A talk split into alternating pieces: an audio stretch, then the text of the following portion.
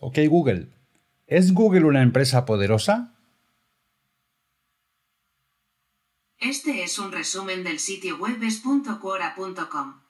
Google es una empresa de tremenda influencia en todo el mundo. Sin embargo, hay empresas más poderosas como Nestlé o Walmart que pueden destruir economías locales solo con hacer presencia o adueñarse de cientos de empresas que dejan así de ser nacionales. Esto no lo digo yo, esto lo dice el dispositivo Google que tengo aquí en casa. Hoy vamos a hablar sobre Google, o mejor dicho, sobre Alphabet.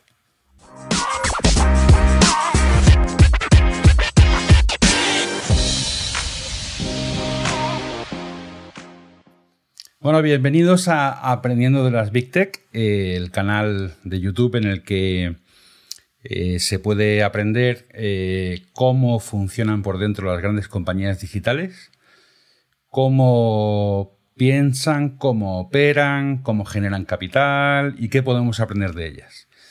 Eh, en este episodio vamos a hablar sobre Alphabet, que es el nombre em, de la compañía propietaria de Google. Em, y bueno, y primero voy a empezar describiendo el rango de actividades que tiene esta compañía, porque todos tenemos a Google por un buscador, ¿verdad? O sea, todos tenemos la experiencia desde hace mucho tiempo pues de acudir a Google para cualquier cosa, ¿no? Y de hecho, se podría decir que Google es la conciencia del mundo. Eh, hay quien dice que Google en esta época de la historia es como Dios. Y mm, eh, me gusta describir primero qué es eh, cada compañía de las que abordo en esta serie. y bueno, y podemos decir que Google nació efectivamente como un buscador, consiguió eh, resolver eh, la pobreza que daban los buscadores iniciales con los que arrancó Internet. yo me acuerdo muy bien porque lo viví. Estaban Altavista, Olé en el caso de España. Teníamos buscadores como Yahoo también, que tenía un catálogo de, contenidos, ¿no? porque el contenido que había en Internet era tan poco al principio que Google podría, podía catalogarlo con personas que iban viendo páginas. ¿no? Imaginaros cómo era el Internet de entonces. Eh, y bueno, luego eh, Google resolvió ese problema con su sistema de catalogación del contenido y con un bot que iba y que va eh, buscando en Internet todos los servidores y catalogando el contenido. Luego vimos aparecer la aplicación de mapas, vimos aparecer Google Earth, vimos aparecer un navegador, que es el Google Chrome, eh, que también intentó resolver algunos problemas que tenían los navegadores de la época con bastante éxito. Luego vimos cómo en 2005 o 2006 Google compra YouTube y lo convierte en otra cosa, eh, enormemente grande como veremos. Eh, y conocemos también a Google por dispositivos como el Chromecast, como el Chromebook, que es un ordenador que solamente utiliza aplicaciones y el sistema operativo propio de Google, que se llama Chrome. Eh, luego eh, vimos aparecer Gmail, un correo gratuito que, si no recuerdo mal, pues o no tenía límite de, carga de contenidos o tenía un límite de un giga, si no me acuerdo mal de cuando apareció, que fue también una sensación en su día. Eh, quienes usáis la Google Suite conocéis también Calendar, conocéis también Google Meet, que ahora es muy popular porque el COVID nos ha obligado a tener muchas reuniones virtuales y Meet es una de las aplicaciones líderes. Eh, y luego, hace cinco años, Google eh, decidió invertir de forma masiva para convertirse en un proveedor de lo que se llaman servicios tecnológicos en la nube. Ahí vio que Amazon Web Services tenía, estaba funcionando estupendamente bien. Eh, hablaremos también sobre Amazon en su momento y Google decidió meterse ahí a fondo en ese mercado. Pero Google tiene muchas más cosas. Eh, no solamente hemos visto en la historia de esta compañía, pues cómo han intentado cosas que no les han salido bien. Google Plus, por ejemplo, es una red social que muchos no os acordaréis, pero que, eh, bueno, pues que con la que Google intentó competir con Facebook y con Twitter y no lo consiguió. Eh, Google Wave fue, se puede decir, un precedente de lo que ahora es Slack.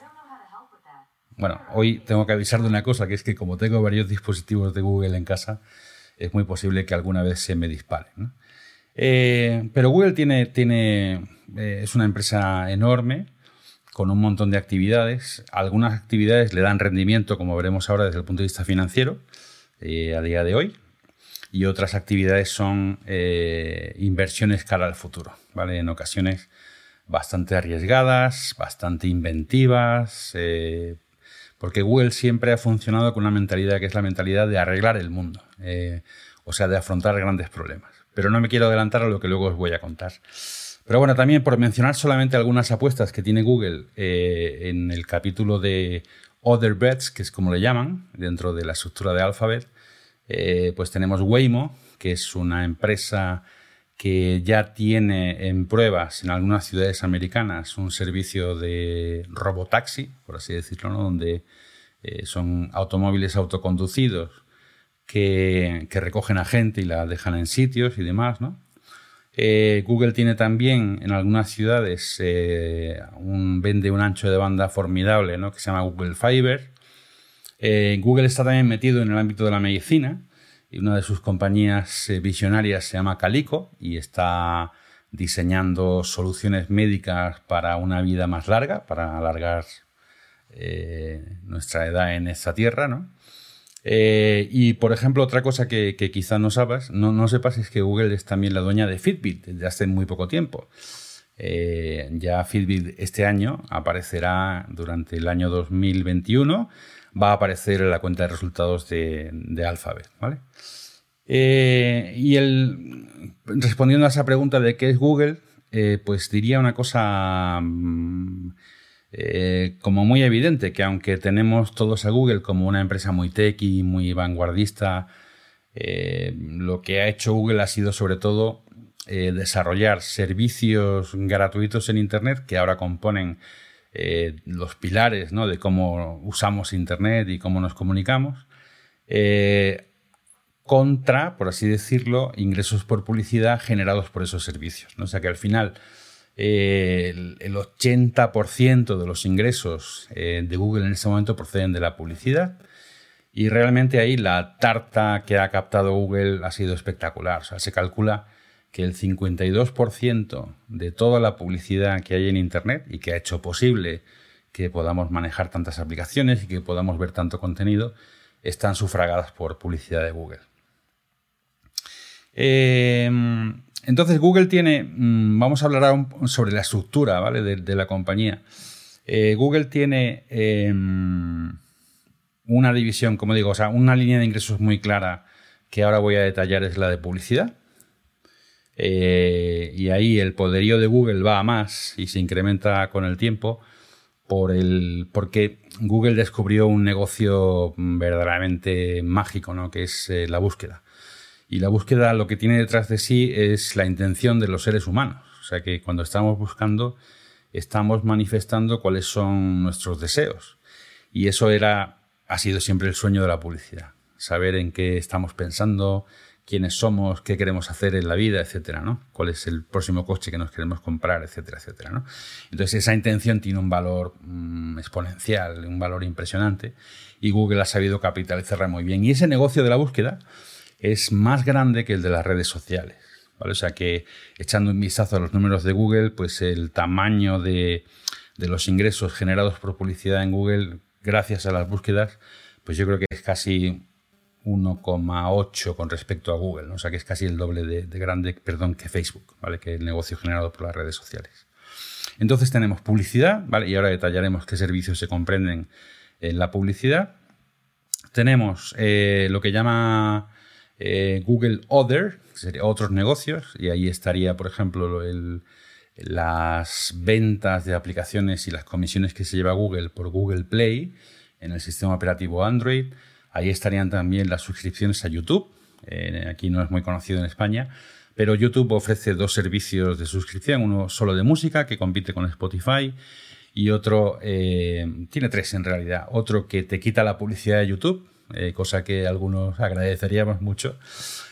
porque es muy pesada la publicidad de YouTube. Y, la tercera línea de negocio de YouTube es YouTube Live, que es televisión en directo a través de YouTube, ¿vale? Que ese servicio todavía no está disponible en ningún país de Europa que yo sepa, pero sí en Estados Unidos. Y dentro también de Other estaría todo el hardware que vende Google. Eh, ahí va a entrar Fitbit, ahí están los Chromebooks, ahí están los Pixel, los teléfonos, etcétera, etcétera. Y ese es un negocio bastante cuantioso, cuya detalle vamos a ver ahora. Em, vale, eh, vamos a ver un poquito las cifras, ¿no? Eh, como decía, hay tres líneas grandes de ingresos, ¿vale? Y son publicidad, y ahí Google en este momento eh, ha cerrado el año 2020 con 146.924 millones de dólares, ¿vale? Y de esa cantidad ingente de dinero, eh, un porcentaje muy elevado eh, la genera la búsqueda, los mapas, o sea, la actividad tradicionalmente conocida o asignada a la marca Google, ¿no? luego tenemos YouTube, eh, hasta el año pasado Google Alphabet no daba, no ofrecía ningún tipo de datos sobre YouTube, pero ahora ya sí sabemos qué dimensiones tiene este, este negocio. Y estamos hablando de que el año 2020 lo ha cerrado Alphabet con unos ingresos de 20 mil millones de dólares, algo menos de 20 mil millones de dólares por YouTube. O sea que solamente YouTube le genera a Google anualmente 20 mil millones de dólares. ¿no? bueno, es una barbaridad. es una auténtica barbaridad. Vale, luego tendríamos eh, productos como AdSense eh, y otros productos como DoubleClick, por ejemplo, que proporcionan a medios de comunicación y a publishers, eh, como se les conoce en el argot tecnológico, su propio servidor de, de, publicidad. O sea que Google no solamente nos presenta publicidad en las propiedades que son de Google, sino también a través de terceros, ¿vale? Em, o sea, si entras, por ejemplo, en cualquier medio de comunicación en Europa o en Latinoamérica, es muy probable que uno de los servidores de publicidad que estén sirviendo banners ahí sea, sea Google, ¿vale? Eh, luego, eh, la división de otros, que incluye pagos por suscripciones, pagos por aplicaciones dentro de Android, eh, el modelo de Android es muy interesante, ahora os lo explico con un poco más de detalle. Y las ventas de hardware, por ejemplo, pues todo eso está dentro de Google Other, ¿vale? Y ese sería un negocio, un negocio que podríamos llamar Other, ¿vale? La marca Other, que facturó el año pasado 21.711 millones de dólares, Y eso, o sea, estas dos líneas, Advertising y Other, configuran lo que Google llama en su cuenta de resultados Google Services, ¿vale? que es eh, productos para el consumo directo, para el consumidor final, que tienen que ver con la publicidad. Eh, pero donde está creciendo Google de verdad, aquí los crecimientos son interesantes, ¿no? Y también diremos algo sobre el crecimiento de Google en el año 2020, en un año muy, muy difícil para la publicidad. Eh, pero Google se dio cuenta de que ese negocio pues, tenía un tamaño potencial concreto, que ya sus crecimientos eran menos grandes ¿no? de año a año y decidió eh, ir a por un mercado gigantesco con márgenes también muy potentes, muy grandes, beneficios muy grandes para una empresa que lo haga bien, que son los servicios en la nube. Ahí hemos hablado en capítulos anteriores de Microsoft, por ejemplo, que es eh, la segunda en cuanto a facturación en servicios en la nube. La primera es Amazon. Eh, y la tercera es Google, pero los crecimientos que está experimentando Google son, son interesantísimos. ¿no? Tengo aquí los, tres últimos años, ¿no? para que nos, nos hagamos una idea. En 2018, Google Cloud, que es, como digo, servicios para empresas, donde Google pone a disposición de las empresas miles de máquinas, servidores eh, y aplicaciones y tecnologías de todos los ámbitos, ¿vale? Para que una empresa no tenga que tener la inversión interna, ¿no? Para desarrollar esas aplicaciones o no tenga que tener toda esa tecnología, ¿vale? Eh, para que os hagáis una idea de cómo se ha incrementado el negocio en la nube, eh, Google Cloud factura 5.838 millones en el año 18. Al año siguiente eh, factura 8.918 millones.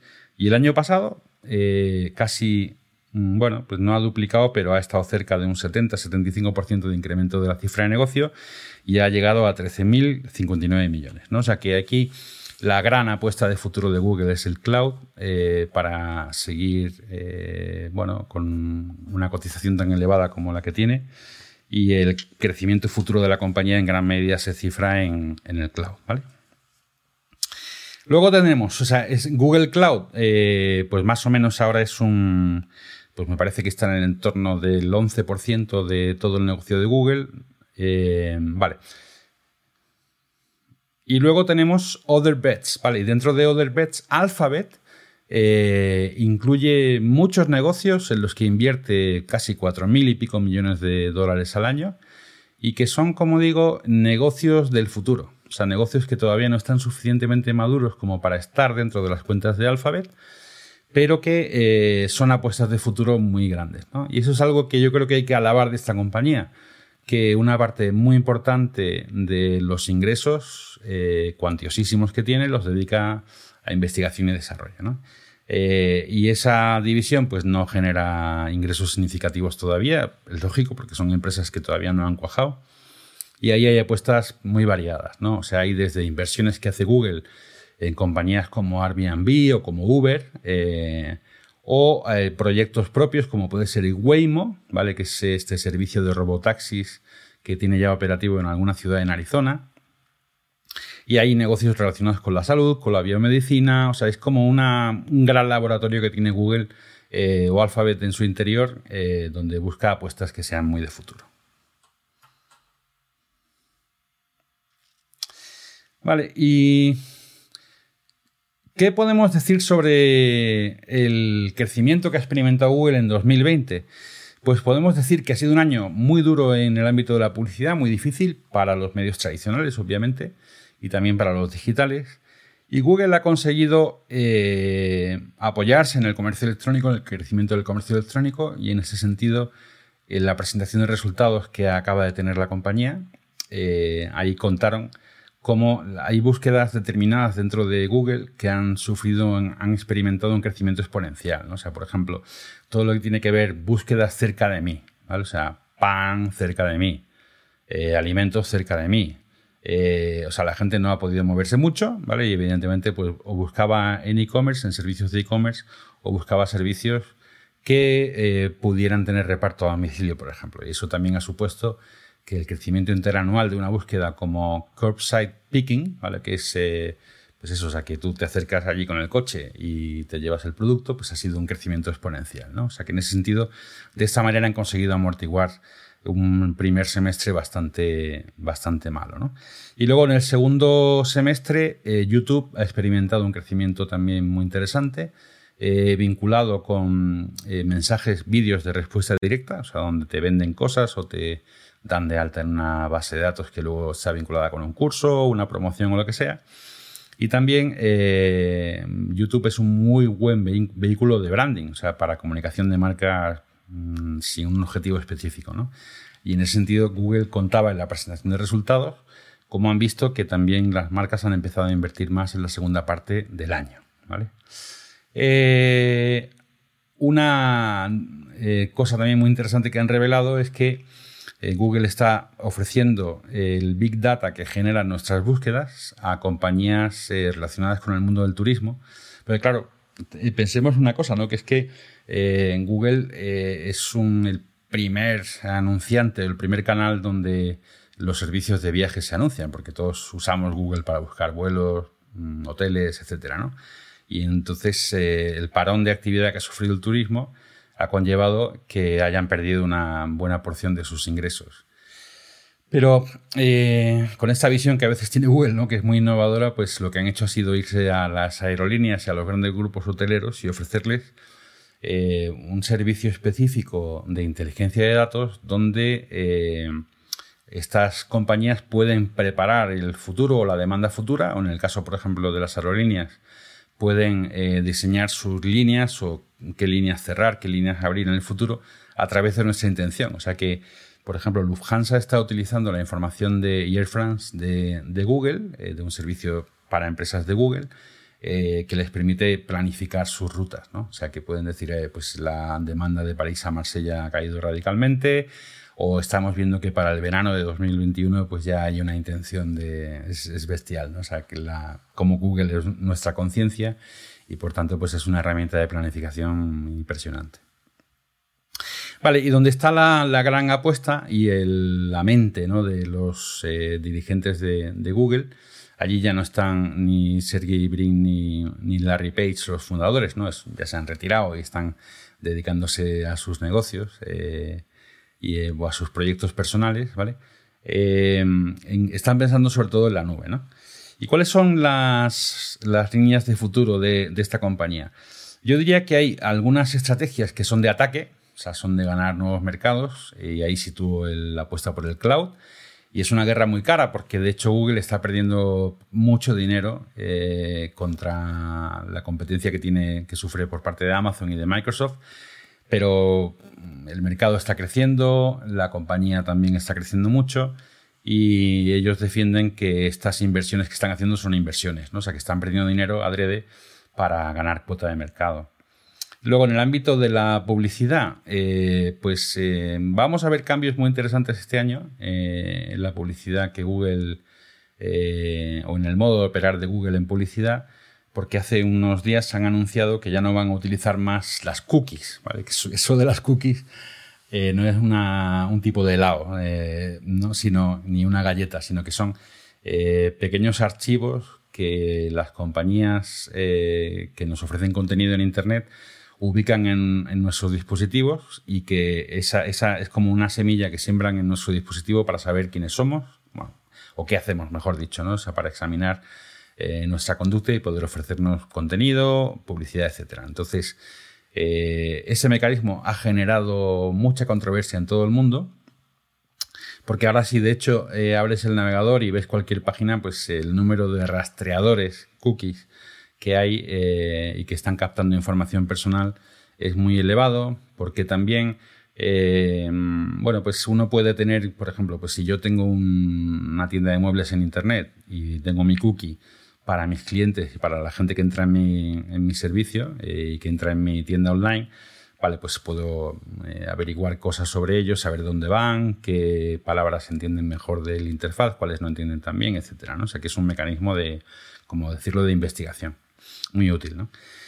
Eh, pero claro, eh, puedo también tener cookies en esa tienda de muebles que sean de Facebook o cookies que sean de Google o cookies que sean de otras compañías eh, a las que me contratan la opción de meter esa cookie en mi página para luego poder averiguar qué personas entran en mi página que además están entrando en el mundo, que además están entrando en no sé qué línea aérea, etc, etc, etc. O sea que al final es cierto que, bueno, que se ha sofisticado mucho la publicidad online para dirigirnos publicidad muy específica a nosotros, a veces muy pesada, ¿no? eso que hace que le pasa a tanta gente de buscar en Amazon y luego encontrar durante muchos días publicidad de esas marcas, eso es un clásico. Vale, pues eh, eso ha generado un ambiente negativo en el ámbito político, en el ámbito social, eh, y la percepción de que nos siguen, ¿no? O la percepción de que acumulan mucha información personal, ¿vale? Y entonces la respuesta a eso por parte de una compañía que ya hemos revisado, que es Apple, es la de pedirnos permiso antes de dejar que otras aplicaciones rastreen lo que hacemos en Internet. Y la respuesta de Google es eliminar las cookies. Y ahora se va, eh, a utilizar procedimientos tecnológicos nuevos que digamos que mm, eh, sin perder ninguna eficacia para Google, para la red de publicidad de Google, porque ellos van a seguir ganando dinero y creciendo en ventas de publicidad, pero sí que digamos que protegen mm, la información individual de cada persona. ¿no? Esto es un complejo de explicar, eh, pero digamos que lo que van a hacer es eh, poner a disposición de los anunciantes grupos de usuarios que tienen intereses comunes. ¿no? Y no, yendo tanto a la información personal de cada uno, sino más bien como, grupo.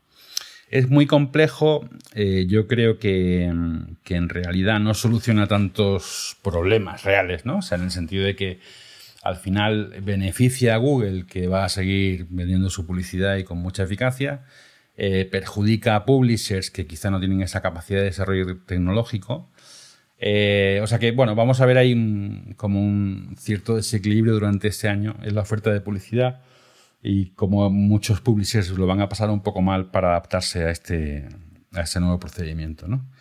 Eh, luego, en el caso de YouTube, están apostando mucho por los servicios en directo, o sea que contaban en la presentación de resultados que ha habido medio millón de canales que han emitido en directo durante el COVID que no habían emitido nunca en directo, o sea que es una tendencia muy clara eh, en todos los ámbitos, ¿no? Eh, en el ámbito del entretenimiento, en el ámbito de la formación, en el ámbito de las redes sociales también, etcétera. O sea que la emisión en directo es tendencia clarísima y lo viene siendo hace tiempo, ¿no?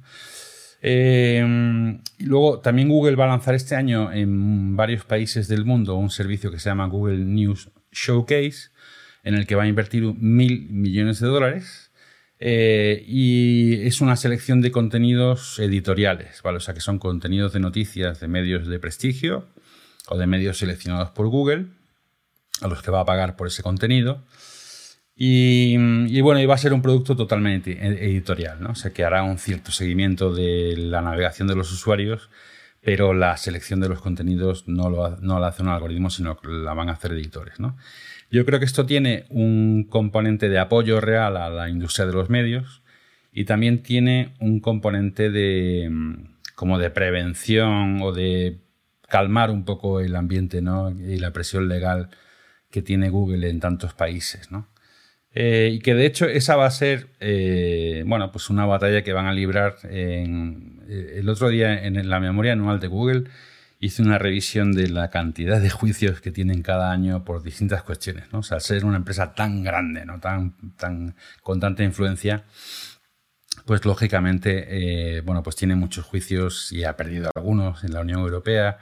Y de hecho, una buena parte de los gastos de estructura de Google los dos últimos años eh, corresponden al pago de indemnizaciones. ¿no? O sea que ellos tienen un frente legal muy complicado. En Estados Unidos se les ha denunciado, un montón de estados se han juntado para denunciar a Google eh, por prácticas eh, contra la sana competencia. Y en concreto el caso americano eh, obedece, la argumentación es que Google invierte, y es verdad, mucho dinero anualmente para conseguir ser el buscador por defecto en, dispositivos. En el caso de Estados Unidos, por ejemplo, eh, Google se dice que está pagando a Apple una cantidad cercana a los 10 mil millones de dólares anuales para que el buscador por defecto, cuando uno hace una búsqueda en, un iPhone, sea o en cualquier dispositivo de Apple, el buscador sea Google, ¿vale? O sea que eso tiene un valor inmenso para la compañía, invierten mucho dinero en mantenerlo.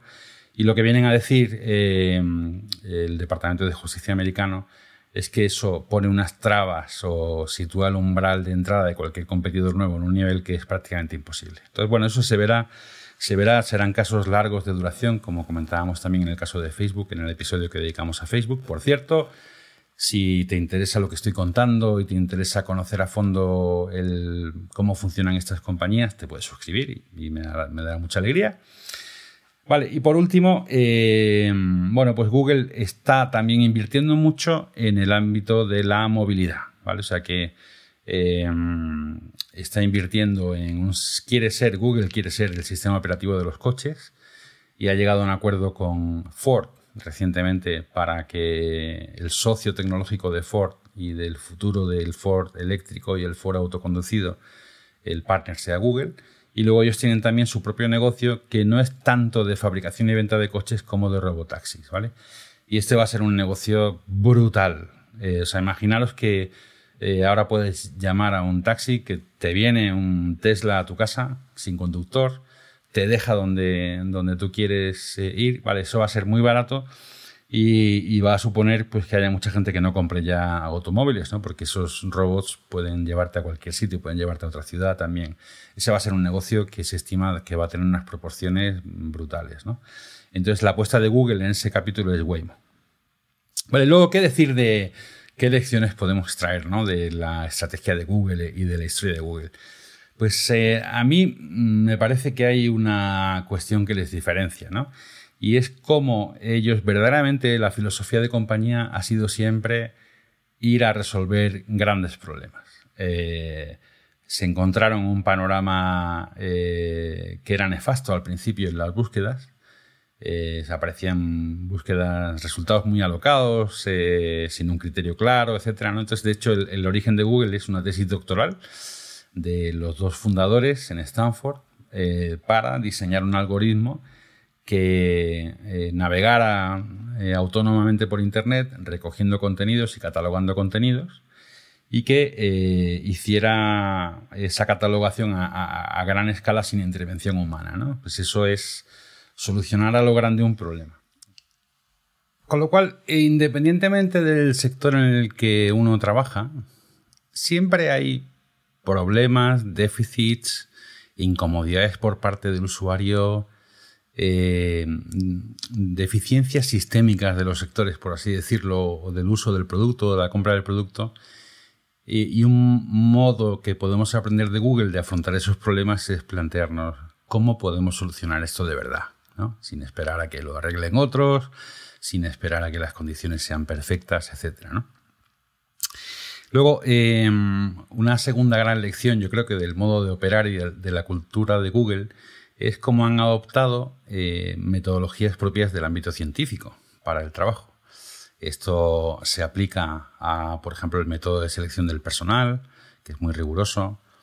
Eh, se aplica también a cómo plantean hipótesis de producto, hipótesis de, negocio y hacen pruebas para verificar esas hipótesis sin miedo a muchas veces al fracaso, eh, sin miedo a, a, validar negativamente esas hipótesis. ¿no? Es el caso pues, de tantos servicios que ha lanzado Google que luego pues no han madurado o no han conseguido vencer a la competencia, como por ejemplo Google eh, Plus en el caso de las redes sociales, etcétera. ¿no? O sea que perder el miedo a innovar, perder el, miedo a, crear proyectos piloto para verificar hipótesis de negocio, hipótesis de servicio. ¿no? Y esto es algo que yo creo que podemos aprender en cualquier negocio, en cualquier empresa, en cualquier sector. ¿no? Perder el miedo a innovar. Em, y, luego el, récord eh, medioambiental de Google es bastante interesante, ¿no? Eh, me planteaba hace unos días eh, una suscriptora del canal si no podía también abordar, cuando analizo estas compañías tecnológicas, abordar su récord medioambiental, su récord social, etc. ¿no? Y en el caso de Google, el récord medioambiental es bastante espectacular. Es una compañía neutra en emisiones de carbono desde el año 2007 eh, el 100% de la electricidad que usa Google es renovable y es la primera compañía del mundo en compra de energía renovable. ¿eh? O sea que es un rasgo que quizá pues muchos no conocíamos De, esta compañía antes de analizarla a fondo. Em, con lo cual, bueno, pues estas son como grandes lecciones del modo de operar que, diferencia Google de otras compañías. Eh, la ambición de resolver grandes problemas eh, es interesante de analizar y yo creo que podremos abordar en otros vídeos eh, algunas compañías que tiene Google o Alphabet dentro de su división de Other Bets, que son compañías como muy futurísticas. Eh, y bueno, y la verdad es que el caso del desarrollo de Google ha sido absolutamente espectacular y la influencia que tiene en el mundo también es muy grande, hasta el punto de que ha mantenido un pulso hace dos, tres semanas con el gobierno de Australia en torno a una ley que pretendía, según el gobierno, proteger o el Parlamento proteger los intereses de los editores, publishers australianos. Eh, lanzó un árdago potente el gobierno a Google y a Facebook. Eh, Facebook se enfadó mucho, retiró todos sus servicios de Australia. Eh, yo creo que se les fue un poco la mano. Y en el caso de Google, bueno, pues sí que admitieron que, que van a hacer inversiones en contenidos. Llegaron a un acuerdo con Murdoch para financiar una buena parte de sus contenidos en los medios australianos. Eh, y en el caso de España tenemos eh, una cierta polémica, ¿no? porque eh, el gobiernos de todo signo, pero específicamente el actual, que es socialista, bueno, ha establecido una tasa para las grandes compañías digitales y la reacción de Google ha sido que esa tasa, que es del entorno del 3%, me parece, de los ingresos que la compañía percibe en el país, ha decidido eh, derivársela al propio cliente, ¿no? Eh, con lo cual, eh, pues es, bueno, eso nos dice mucho sobre cómo son las grandes compañías, bueno, pues que optimizan sus resultados y que si tú me pones aquí una traba, pues yo se la cargo al, al cliente final, ¿no? O sea que es un nivel de poder que yo creo que, no es eh, no estamos muy acostumbrados a este nivel de poder por parte de algunas grandes compañías. Y bueno, eh, y por eso pues el frente social, político y jurídico de estas compañías pues se está complicando mucho y hace que bueno, su vida sea aún, más emocionante.